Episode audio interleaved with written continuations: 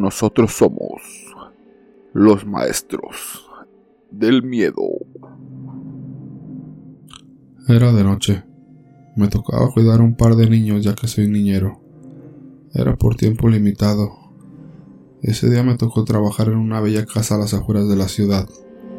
La casa aún no estaba terminada, estaba en construcción. Cuando dejé dormidos a los niños bajé las escaleras del segundo piso donde me encontraba y me fui directo a la cocina. Tenía hambre, así que me hice un sándwich de atún. Tomé un vaso de jugo de naranja y me puse a ver la televisión mientras colocaba mis pies sobre una pequeña mesa de vidrio que estaba en la sala. Tomé el control de la televisión y la prendí. Traté de buscar algún buen programa que me sacara del aburrimiento en el que estaba. Pero de repente hubo un apagón. No le di importancia porque las luces de emergencia se prendieron al instante. Cuando terminé recogí todo y me dirigí a mi habitación asignada. Me acomodé en la gran cama que tenía al frente de mí y me dormí plácidamente. Cuando abrí los ojos vi a uno de los niños frente a mí. Esto hizo que saltara de la cama. ¿Acaso me quieres matar de un susto? dije agitado. Tengo miedo, dijo el niño con un oso de peluche en sus manos. ¿Qué pasó? ¿Tuviste alguna pesadilla?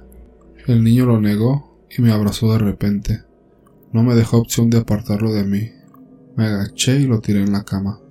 Dormirás aquí porque yo voy a dormir a tu hermosa cama. Me levanté y caminé a las escaleras, miré hacia atrás y no vi al niño. Me rasqué la cabeza y bostecé. Esto siempre servía. Bueno, me dormiré en la cama del chico que la mía está ocupada. Cuando llegué al cuarto me acomodé y cerré los ojos, pero en ese preciso momento alguien se sentó en la cama. ¿Volviste tan pronto? Ya ves, extrañas tu cama, ¿verdad? Abrí los ojos pero no había nadie en la habitación. Volvió a dormir y en ese momento alguien susurró en mi oído derecho. Deberías abrir los ojos. Me levanté exaltado. Miré a todos lados y me fui de la habitación. Fui a la habitación del segundo hermano y prendí la luz, pero me quedé sin habla. Había una figura en la parte superior de la cama. Tenía unos largos brazos, con garras muy afiladas. Su cuerpo era delgado y oscuro, y sus ojos eran de un rojo carnesí. Ese humanoide acariciaba el rostro del pequeño mientras yo observaba con atención. Tenía mis manos temblorosas y mis dientes no dejaban de moverse, estaba sudando y mi corazón estaba a punto de salir de mi cuerpo. Comencé a respirar agitado y mi medicina estaba en el cuarto de huéspedes. Me sostuve con la pared mientras mi cuerpo se acomodaba en el suelo.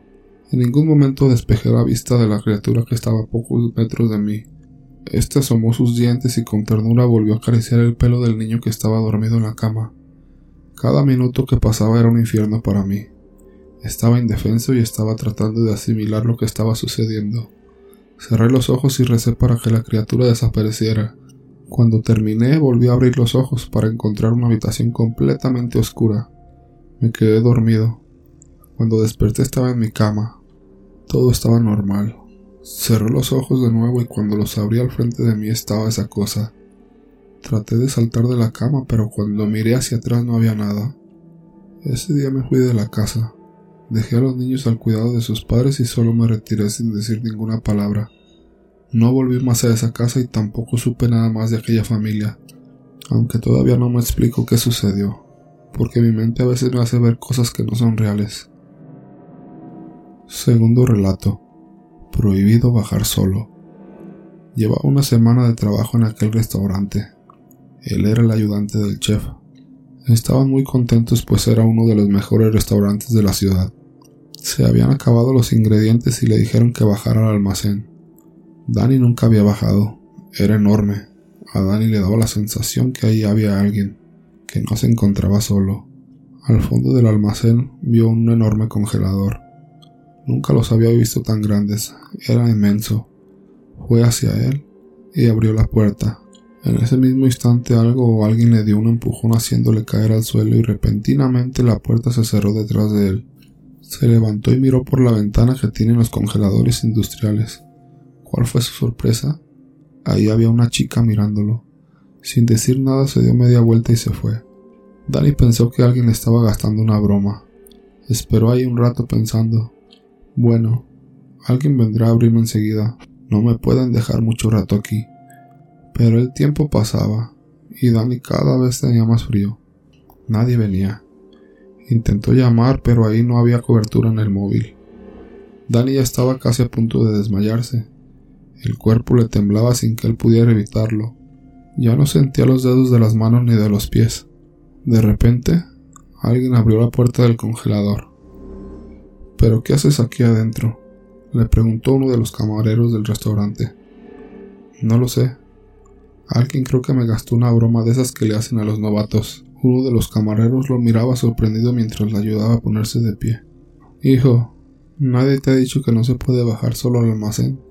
Dani en ese momento se acordó que en su primer día el chef le dijo que si tenía que bajar un día al almacén, que no fuera solo, pero no le dijo por qué. Uno de los camareros le dijo a Dani que nunca bajaban solos desde el día que una trabajadora se quedó encerrada en el congelador y murió de frío. Desde ese momento nos tienen prohibido bajar solos. Cerraron la puerta del congelador y una vez cerrada oyeron un ruido. Miraron por la ventana y vieron a una chica que se estaba moviendo. Asustados se dirigieron a la salida con la sensación de que alguien les seguía. Ahí no se veía a nadie, pero en el suelo había huellas mojadas que se dirigían hacia ellos. La prohibición de no bajar solo al almacén no era para evitar que se quedaran encerrados, sino para protegerse unos a otros de la chica muerta. Él solamente quería que otros corrieran su misma situación, pues cree que su muerte no fue un fatídico accidente, y quiere vengarse de todo aquel que baja al almacén solo.